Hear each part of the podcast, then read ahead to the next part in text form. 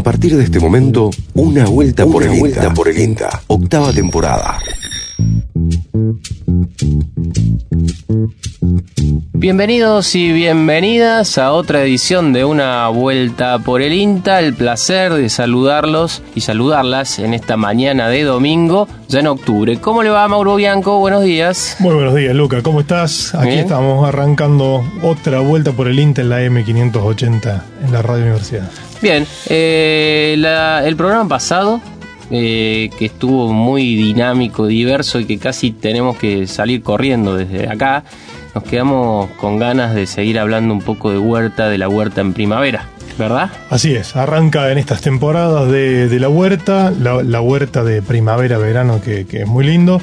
Y lo tuvimos a Ignacio Estantero en una, en una Sí. muy linda conversación Sí. dinámica y bueno, como, como ya lo estila Ignacio, con, Sí. Eh, casi pintándonos en radio cómo, cómo empezar a trabajar la huerta. Y quedaron algunos temas pendientes que los retomamos Sí. hoy con, con Ignacio. Sí, algunos manejos de plagas, las enfermedades, los cuidados que hay que tener en los cultivos, el tutorado, ¿eh? vaya práctica. Bueno, la media sombra, bueno, varias de las Tampoco cositas. anticipe tanto que Eh, recuerde que Ignacio sí. es de, de hablar y explicar mucho. Cuando si Sí. anticipamos demasiado, Sí, nos quedamos sin, Exacto, es cierto. sin es programa cierto. de nuevo. ¿eh? ¿Qué más? ¿Qué más tenemos hoy, Bianco? Bueno, vamos a estar también hablando sobre el nuevo segmento y sorteo de Voy de Feria, un podcast sobre las ferias agroecológicas de la provincia de Córdoba. Maíz, eh, reposición de nutrientes, será otro de los temas que trataremos durante la mañana. Y tendremos a mm, Soledad Puechagut hablando sobre visualizador de experiencia de valor agregado. Sí, está muy bueno esa, esa idea que, que nos trae Soledad. eh, el valor agregado es una de las de los ejes de trabajo de INTA en- en- en- a lo largo y ancho del país. Y bueno, y finalmente tenemos sorteo. Tenemos, Tenemos sorteo, va hay premios para la audiencia a partir de hoy. Pueden revisar nuestras redes sociales en el Facebook. Nos encuentran como una vuelta por el INTA. En el WhatsApp al 3572-528693. 3572-528693 son nuestras vías de comunicación. Eh, se sortean muchas cosas hoy. Ahí está sonando ya la cortinita Sí. que viene con el segmento de Voy de Feria. Está medio, lo veo bailando ahí a Mariano ahorita. Está- Lo ve- está- cosas- se yo, lo veo, yo lo veo, yo estoy muy arriba y usted me parece que está medio bajo. necesito un poco de esta música para entrar en, en clima. Este, bueno, eh, vamos a, a dar otra vuelta por el INTA. Eh, en el sorteo de hoy, le, le decía, vamos a esta, este mes vamos a recorrer la feria de Unquillo. ¿Sí? En los próximos cuatro domingos vamos a compartir testimonios y vamos a convidar sortear sabores eh, y saberes, como les gusta decir a los feriantes de la Feria Serrana Agroecológica de Unquillo. Le propongo lo siguiente, le propongo que escuchemos un poco de música, arrancamos con el programa y en un ratito le contamos a la audiencia cómo hacer para participar, qué es lo que sorteamos y, y empezamos a andar esta, Bueno, esta vuelta por INTA ya en octubre, Bianco. ¿eh? Uh, sí. Se viene el trabajo. Ni Lo veo cansado, lo veo cansado, Bianco. Sí, vamos, sí, sí, necesito sí. un poco de música, vamos. Vamos. Arriba. Un domingo por la mañana en nuestro programa tiene los colores también de la música. Los hacemos pasar. Spinetta y los socios del desierto. Versión en vivo de Me gusta ese tajo.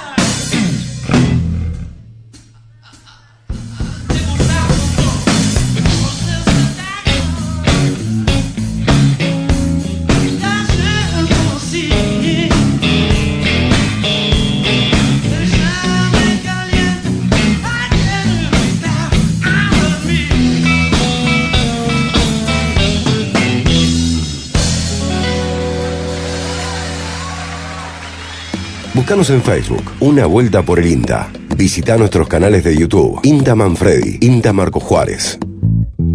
Ante la nueva campaña de grano grueso, Jorge Alegre entrevistó al ingeniero Vicente Gudel, especialista del área suelos del INTA Marcos Juárez, quien destacó la importancia de un uso estratégico y planificado de la nutrición del cultivo, brindando su opinión respecto al uso de la fertilización para la reposición de nutrientes que se extraen durante el proceso de secuencia de cultivos. Lo que estamos viendo en el- la zona nuestra, eh, hay un crecimiento del área sembrada eh, y esto lo, lo ratifican los informes eh, de la Bolsa de, Comercio de Buenos Aires y donde dan pronóstico de un aumento de la superficie sembrada tanto eh, para los cultivos de verano, excepto la soja donde prevén una disminución. de producirse este fenómeno niña del cual tanto se habla y que todavía, según algunos este, pronósticos, todavía no está instalado, eh, hay que estar viendo un poco el tema del agua en el perfil, jugar un poco también con las napas, hacer algún análisis de suelo, obviamente, ¿no? Eh, sí, por supuesto, para definir el manejo del maíz eh, hay que considerar varias cosas, ¿no? Por supuesto que dependemos de las lluvias. El año pasado fue un año niña, pero digamos, en enero llovió, eh, hubo lluvias importantes que por lo menos en nuestra zona revirtieron esa situación y, y logramos eh, rendimientos eh, muy buenos e incluso en lotes donde tenían napa eh, hemos llegado a rendimiento de casi 17 toneladas por hectárea. Una gran diferenciación que hay que hacer entre lotes que tengan napas y los que no tengan napa para definir fundamentalmente el tema de la fertilización. ¿no? En lotes con napas tenemos que apuntar a mayores dosis de fertilizante, sobre todo nitrógeno. ¿no? Nosotros el año pasado en un lote con napa, con una fertilización de 120 kilos de nitrógeno, obtuvimos eh, 11.700 kilos de, de maíz y cuando aumentamos la fertilización a cerca de 200 kilos, 220 kilos por hectárea, esos rendimientos crecieron hasta casi 17 toneladas. Considerando, digamos, la relación precio-insumo, tuvimos casi 44 kilos de, grano por kilo de nitrógeno después de los 11.000 kilos de maíz.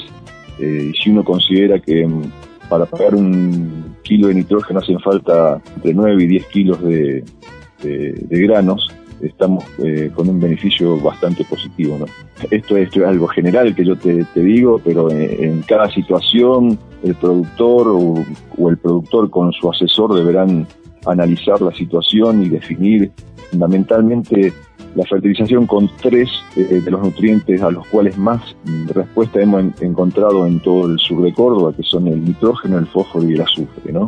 Después eh, hay otros eh, nutrientes que también eh, en los que se ha encontrado respuesta, que por ejemplo es el, el zinc, donde hemos encontrado respuesta. Por supuesto, cada situación es muy particular y yo te, te di ese ejemplo de, digamos, de cómo la fertilización puede mejorar eh, los rendimientos y cómo podemos aprovechar mejor la napa que existe para obtener mejor rendimiento mejorando la fertilización. Pero cada productor en cada lote debe hacer un análisis y hacer análisis de suelo. Es fundamental tener un análisis de suelo para ver cómo estamos y si el productor hace un seguimiento de esos lotes, seguramente también eh, podrá tener una mejor visualización de cómo puede responder el lote y, y de qué fertilizantes utilizar y en qué dosis, ¿no? De acuerdo a los ensayos y a tu experiencia y recorridas en los lotes eh, y análisis que se pueden estar haciendo, ¿cómo estás viendo justamente la nutrición en los lotes, habida cuenta del proceso que uno está llevando este, justamente en campaña tras campaña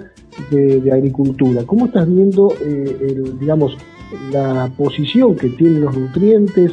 ¿Cuáles están faltando? ¿Cuáles son los que están de alguna manera equilibrando un poco el sistema? Es muy variable esto, ¿no? Porque depende si son dos lotes campo productor propio o lotes alquilados, eh, varía mucho la, la cantidad de fertilizantes que, que se están utilizando.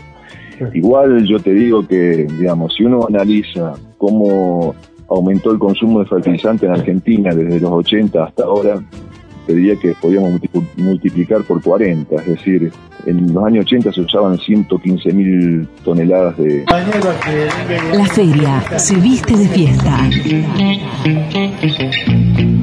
Voy de feria.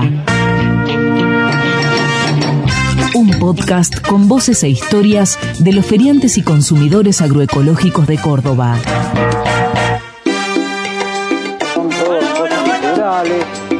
Chacras, que la feria se en puede los grandes fortalecer. centros de venta, está todo eh, muy proceso de desarrollo de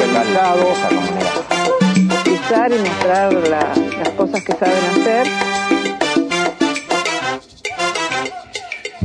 Yo produzco dulces caseros. De la fruta de estación. Yo produzco dulces caseros. De la fruta de estación. Dulce de higo. Dulce de naranjas. Tortilla.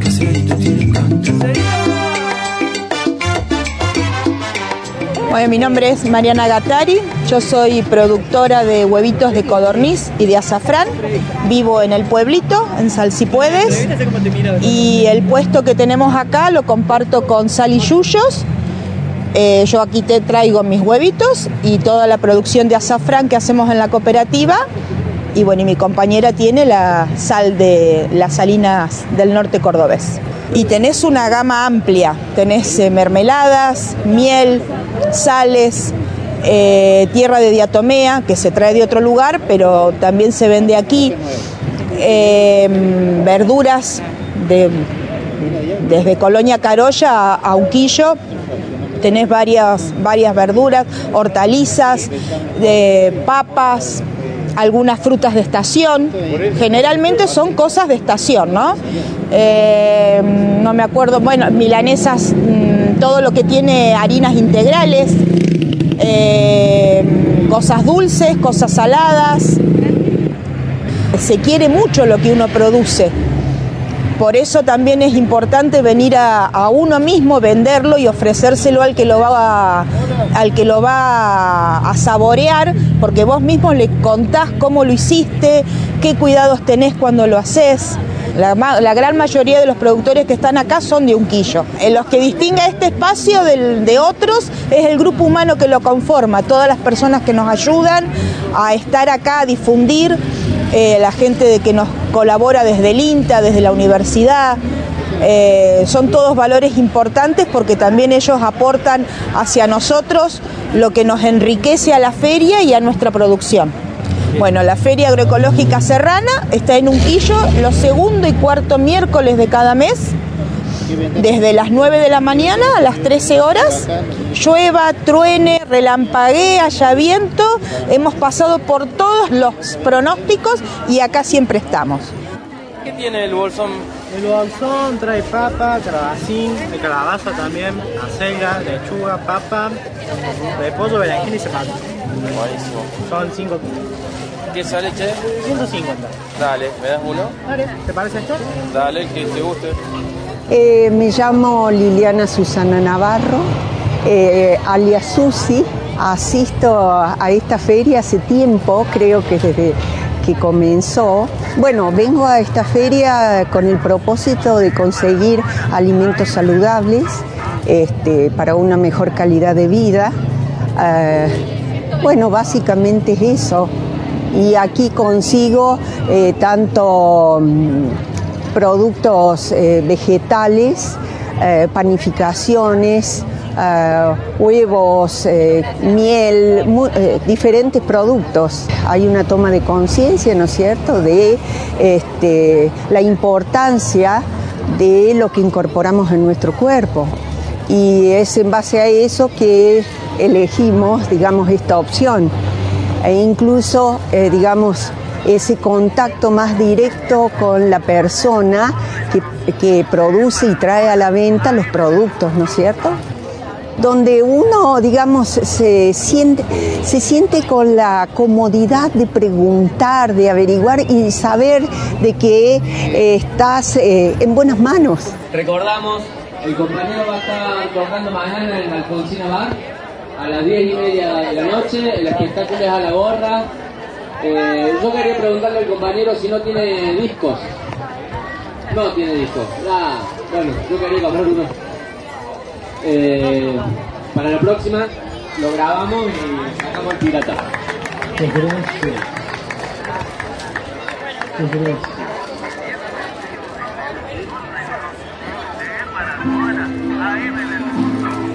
Bueno, mi nombre es Janina Venega, me dicen China. Eh, bueno, es eh, parte de un proceso de cambio de hábitos, de reconocimiento de, la alimentación como eh, estilo de vida, como salud, consumo realidad, consumo verdad, consumo calidad, consumo bienestar.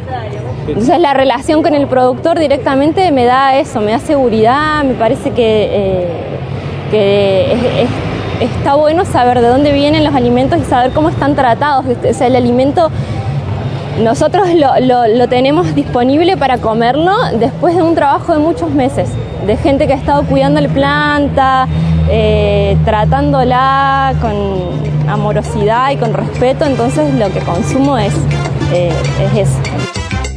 Hay gente que trae productos de Catamarca, de La Rioja, aceitunas,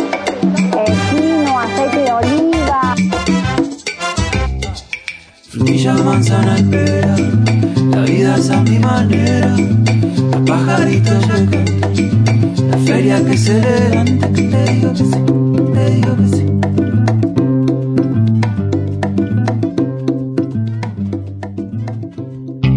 Voy de feria. La fiesta de la agroecología es una producción radiofónica de Majada, la agencia creativa de la agricultura familiar, con el apoyo de INTA, Centro Regional Córdoba, el Programa Nacional Pro Huerta y el Ministerio de Agricultura y Ganadería de la provincia de Córdoba. Te invito a visitar voydeferia.com y ahí vas a poder conocer. Eh, Entra a voydeferia.com. Visita Invitamos que voydeferia.com. visites voydeferia.com. Voydeferia.com. Voydeferia.com. Sumate. Visita voydeferia.com desde ya. Visita www.boydeferia.com. Boydeferias.com, alimentos agroecológicos y caseros. Visita voydeferia.com y encontrá dónde comprar alimentos saludables cerca de tu casa.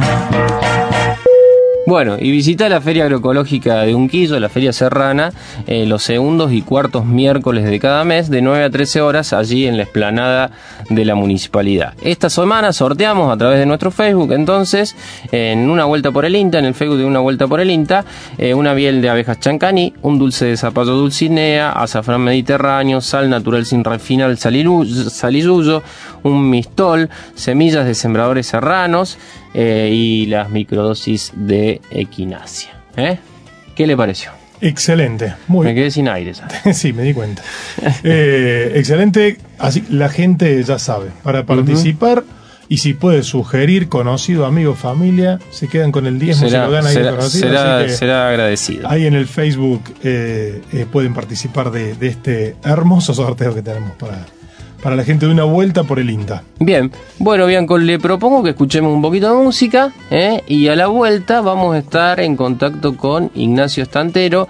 Ignacio, eh, especialista en huerta, ahí que labura en, la- en el módulo, no me acuerdo cómo se llama la huerta de Pro Huerta, el módulo de huerta. Ah, Me parece de- que es la huerta del experimental. O sea, ahora le vamos a preguntar. Sí, ahora le vamos a preguntar a Pero es la Ignacio. parte 2 de, de- de Sí. una entrevista que arrancó Sí. el domingo pasado, así que lo vamos a tener nuevamente con nosotros a Ignacio. Así que sí, volvemos de la música y hablamos de la huerta, de la huerta en primavera, aquí en una vuelta por el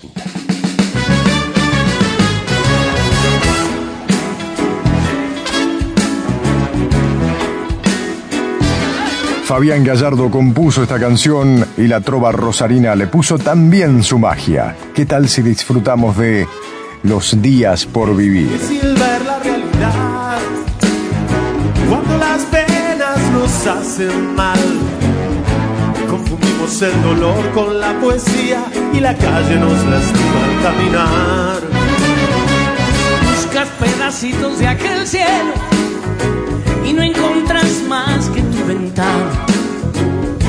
Ya la luna se dibuja un sol de enero, ya no hay tiempo de para llorar. ¿A dónde vas? Te canta el corazón los días que vendrán, que quedan por vivir. Y si el dolor te tira para atrás, te puedes levantar, puedes vivir.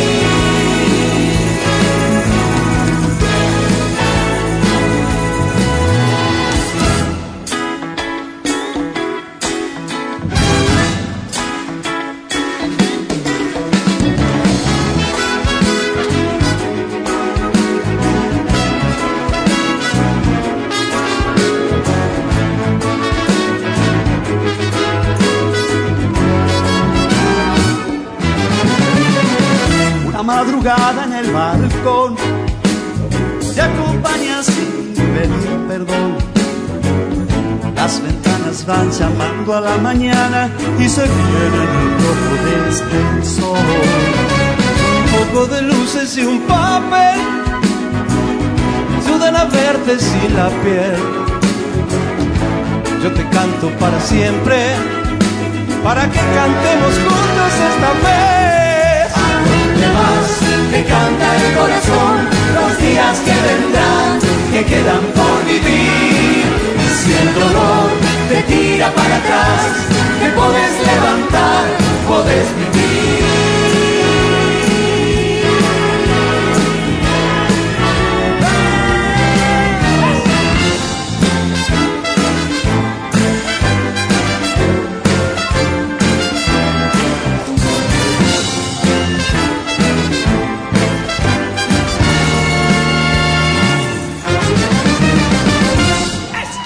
Gira, gira una vuelta por el INTA. Conversaciones entre el campo y la ciudad. Ciencia y tecnología desde los territorios. Bueno, volvemos entonces a una vuelta por el INTA por la AM580 y esta vez nuevamente en la telefónica lo tenemos a Ignacio Estantero, eh, que la semana pasada, el domingo pasado, empezamos a conversar con el tema de la huerta en primavera, pero Sí. Ignacio, como decía antes, muy detallista, muy dinámico. Eh, la verdad que nos dejó puesto el programa y quedaron algunos temas por conversar. Desarrollamos la mitad de lo que teníamos pen- pensado charlar con Ignacio. Y en el momento que nos parecía que teníamos que cortar, porque Mariano nos hacía señas, él dijo, no, no, esperen, Esperen. este se tienen que ir con esta idea. Hola Ignacio, buen día, ¿cómo estás? Hola, ¿qué tal? Buen día, ¿cómo andan chicos? Muy bien. nos quedamos el domingo pasado con ganas de seguir escuchando y tiraste ahí como Lucas te dijo, bueno, a ver, vamos cerrando y dijiste manejo de plagas y enfermedades. Sí. Claro, claro que sí, que eh, es muy importante, sobre todo en el verano, que, que suelen aparecer más que en el invierno. que eh, al aumentar la temperatura todo este movimiento de las partículas se acelera, la temperatura es como un catalizador y sobre todo en esta en el verano en nuestra zona, acá en la provincia que las lluvias se concentran en el verano, sumado a la temperatura, es un buen caldo de cultivo para las plagas y para las enfermedades. Eh, entonces, lo que nosotros siempre proponemos y recomendamos a la hora de, de hacer un manejo más preventivo, este, que eh, focalizado ya cuando la plaga o la, o la enfermedad está presente, es todo lo que dijimos en el programa anterior, referen- en referencia a la buena fertilidad del suelo con el uso sobre todo del compost, y las otras prácticas que podemos hacer son las asociaciones de los cultivos este, para confundir un poco a los, este, a los eh, insectos que ellos se comunican entre ellos a través de feromonas, que son hormonas que van en el aire y que, tienen determinados olores que ellos reconocen. Los insectos entre ellos se comunican de esa manera y a través de la vista. Entonces, si nosotros eh, intercalamos los cultivos y entonces generamos que el follaje, las flores y los diferentes colores y estratos, alturas, este, se, desarrollen en, en nuestros canteros, le hacemos como un poquito más complicada la, la vida a los insectos este, cuando quieren identificar algún cultivo clave que ellos van a querer ir a, a atacar. Y si aparte de eso le sumamos especies aromáticas, el romero, el tomillo, que son un poquito más rastreras, y si tenemos un poquito más de lugar, algunas arbustivas como el, eh, perdón, dije romero, el orégano, tomillo, este, la menta, que son un poquito más rastreras, y algunas más arbustivas como el romero, como el cedrón, la lavanda, eh, el curry, todas esas especies que tienen muchos aromas, distintos aromas, también interrumpen o, o por lo menos se entremezclan en, en- en los mensajes que los Claro. insectos se, se hacen entre, eh, tienen entre ellos. Además, además son ricas para la, para la cocina y ni que hablar para el gin, para el gin con tónica, ¿no? Totalmente, totalmente.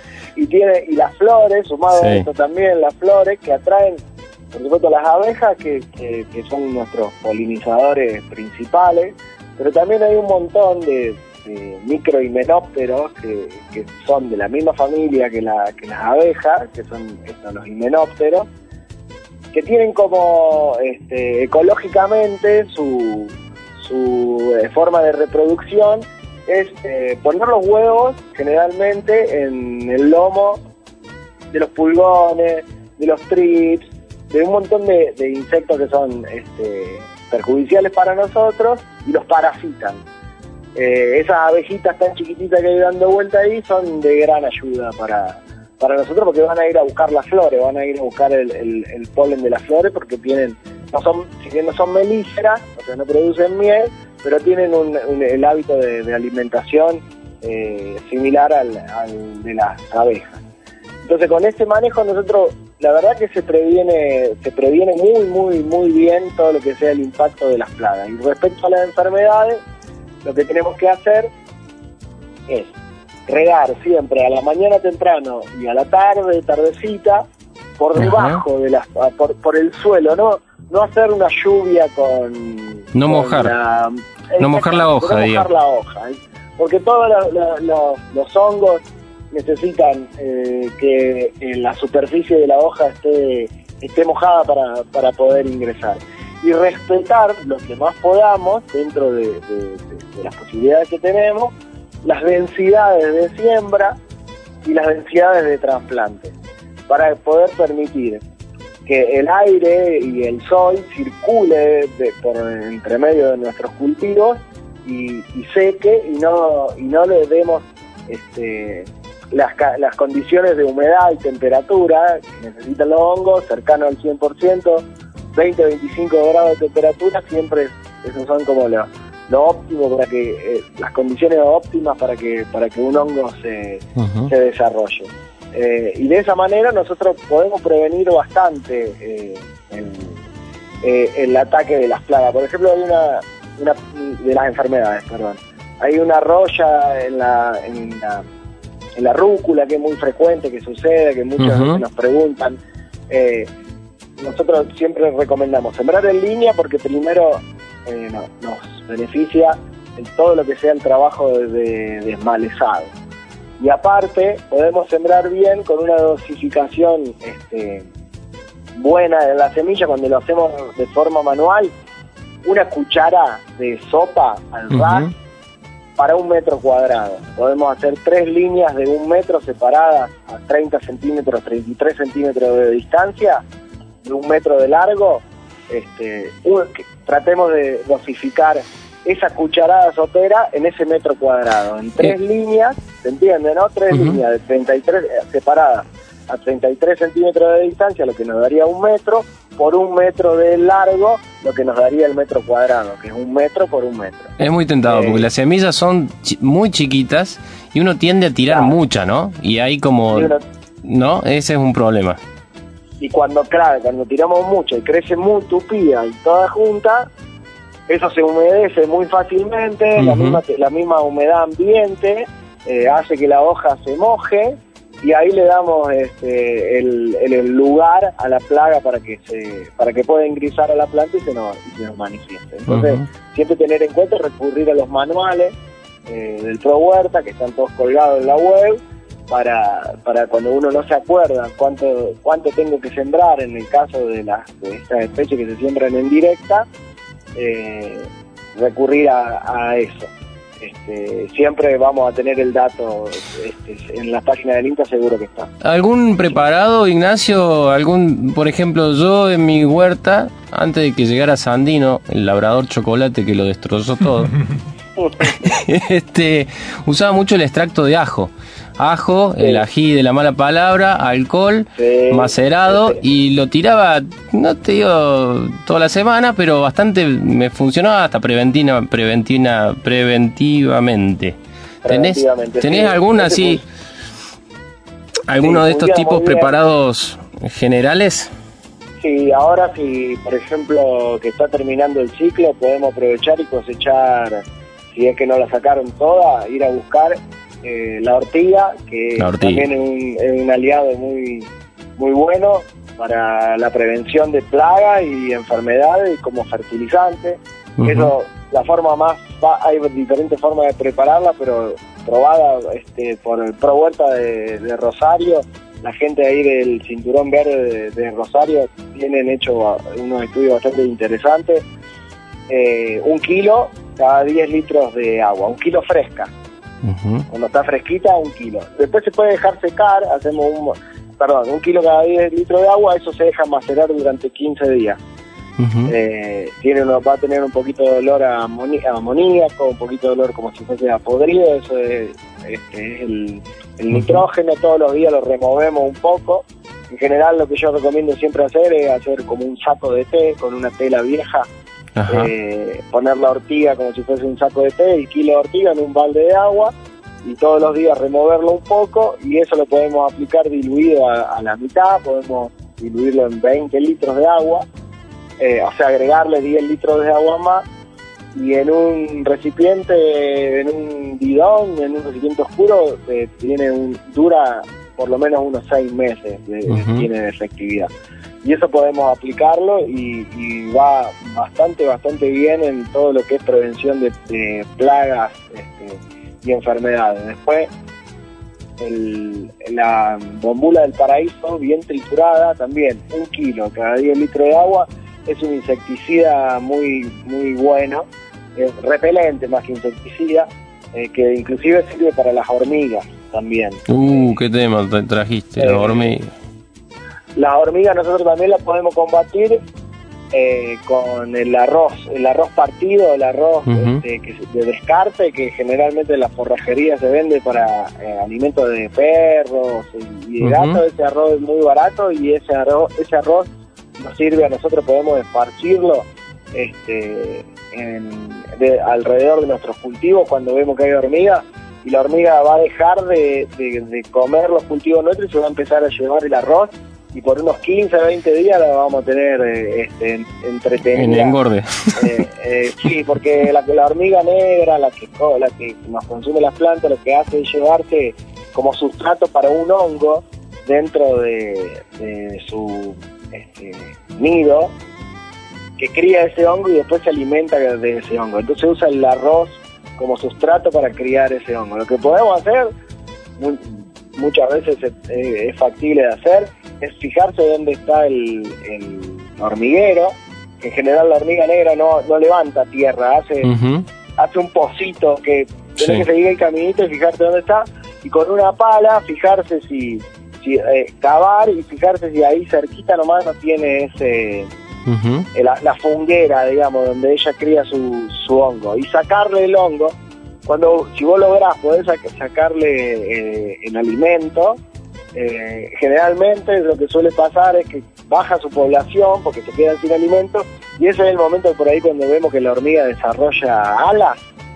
eh, que es porque se, está mu- se quedó sin comida, hay una población muy grande de hormigas que no tienen comida, entonces migran eh, para irse a otro lado y es el momento en donde solemos ver que, que la- que las hormigas desarrollan este, alas. Condición para ser insecto es tener alas dentro de, de varias condiciones que hay que tener. La hormiga no las tiene, es un insecto. No las tiene porque no las desarrolla, pero en el momento en que necesita desarrollarla, la desarrolla la, la famosa hormiga que podemos ver, la hormiga voladora. Eh, entonces, el arroz es un, es un muy buen aliado. El purín de paraíso también lo podemos utilizar de la misma manera que el de ortiga. Eh, también es, es muy bueno. Esto te digo los que los que utilizo yo, que son lo que es lo que yo tengo a mano. Y como fungicida, así como fungitático, digamos, para prevenir de amplio espectro, la cola de caballo, el quisetum, que suele haber mucho Eh, esa por ahí en la ciudad es más fácil de encontrar porque se, ut- se utiliza como decora una planta decorativa eh, que suele haber en, en varios lugares y eso también se puede hacer eh, tipo té. Eso sí hay que hervirlo. Y también eh, lo mismo, es un kilo eh, por cada 10 litros de, agua. Y después esparcir, eh, eh, pulverizar con, con ese con ese té. Se hierve, se deja hervir, se deja 5 minutos que se deja enfriar y una vez que lo tenemos frío ya, ya lo podemos utilizar. Esos productos no tienen carencia, eh, no son peligrosos, así que se pueden usar este, tranquilamente. Hacerle el té a las hormigas sería el, el tema. El, el arroz o el té. Eh, así. como decía Orlando Veracruz, se termina gastando más en, en, en remedio por las hormigas que en verdura. Pero, Ignacio, antes de, de seguir con el tema, quería preguntarte que el otro día también nos quedó pendiente, eh, cuidado de los cultivos. Habíamos empezado a hablar del tema de poda del tomate, tutorado, Sí, media sí. sombra de- a los cultivos de hoja. Bueno, por ahí como para cerrar esta segunda parte, si nos podés tirar eh, algunas recomendaciones para la huerta de, de verano. Sí, la, la media sombra al 50% para... Este, hay distintos eh, tramajes, no sé si se dirá así, o, o cantidad de hilos que tiene la media sombra. En general, para eh, hacer sombra cuando vemos los tollos y esos lugares, siempre se usa la que creo que llega al 90%. Eh, nosotros lo que tenemos que utilizar es una que viene al 50 o al 40 o al 30. Cualquiera de esas tres va bien. Eh, tiene menos hilos, te das cuenta porque deja pasar mu- mucho más la luz, porque la media sombra está muy oscura, hace que la planta eh, la- no deja pasar la suficiente luz y, la- y las plantas van a tender a espigarse, a alargar sus entrenudos para buscar esa luz y nos deforma la planta. Eh, la forma más fácil de, de- de colocarla, para mí lo que más, lo que más me da resultado es, eh, vamos a tratar de explicarlo en, en- en radio. Los invito a que vayan a- al Facebook del INTA de Marco Juárez y a. YouTube, ahí hay varios videos explicando cómo se arman los túneles. Eh, en un cantero de un metro de ancho utilizamos lo que nosotros lo que tenemos siempre a mano por ahí que es- se van poniendo viejas son las mangueras negras de este, polipropileno la Ujú. manguera común la manguera negra de una pulgada eh, cortada esas las cortamos de dos metros y clavamos dos estaquitas de fierro o de madera eh, separadas de un- a un metro y hacemos como un arco no sé si se entiende las estaquitas nos sirven para meter, este, las estaquitas tienen 40 centímetros de largo, las enterramos 20 y 20 las dejamos afuera. Y hacemos un arco. Esos arcos los ponemos distanciados por sobre el cantero, cada un metro y medio, dos metros. Ahí podemos hacer el largo que querramos este, con esos arcos. Armás Y como un micro túnel, digamos. Es como un microtúnel, exactamente. Después las puntas, con, con esos dos metros no- nos va a alcanzar bien este, para utilizar la media sombra. En general viene de cuatro metros, entonces la podemos cortar a la mitad. Ya podemos armar dos túneles con, con, con la mitad de la media sombra. Con una U de hierro, este, como si fuese una, sí, una U, eh, para clavar, clavamos una punta de la media sombra eh, a- separada del primer arco a un metro, un metro y medio, y, y estiramos bien la media sombra y con otra U la dejamos, la, la estiramos bien y la ponemos por sobre los arcos. La verdad que queda muy, muy bien porque la media sombra eh, se puede estirar bien y después los arcos nos sirven para poder levantarla y hacer este, los trabajos de malezado y de cosecha y es muy fácil de armar, se arma re simple de desarmar y de mover en el caso de que cuando vamos rotando este, los cultivos también los invito a que entren a la página de Facebook y a Yu- a la- al canal de YouTube de INTA hay videos este, en donde desde la huerta demostrativa de INTA eh, este, hacemos el tutorado y, y explicamos cómo se hace cómo se hace la poda. Está bueno porque Eh, cualquiera del teléfono al YouTube accede fácil, lo puede, lo puede ver y en, La huerta demostrativa, de- hace un rato nos- no nos acordábamos cómo la denominaban, digamos, la huerta Sí, que tiene en, Mar- en Marcos Sí, Juárez. módulo, módulo agroecológico eh, hortícola demostrativo. Ujú. Y le decimos huerta demostrativa para este, resumir. Eh, Buenísimo. pero es la huerta, la huerta agroecológica del INTA o de la experimental. Sé Eh, que estás con mucho trabajo, que estás cosechando y distribuyendo, según me dijiste. estamos cosechando y estamos sí, ahí eh, distribuyendo una misma este, experimental. Bueno, Eh, así que los compañeros ahí se pasan este, por la huerta siempre y, y re, buena, re buena onda con todos los compañeros y las compañeras eh, y se llevan la verdura que nosotros nos quedamos con los datos y ellos este, nos, nos pasan a, a buscar la verdura ahí. Eh, estamos estuvimos cosechando todo cultivo de hoja. Esta época es espectacular para el cultivo de hoja. ¿eh? Cuando la lechuga está barata es porque te, eh, sa- salimos de, del frío del invierno, entramos a la primavera, que hay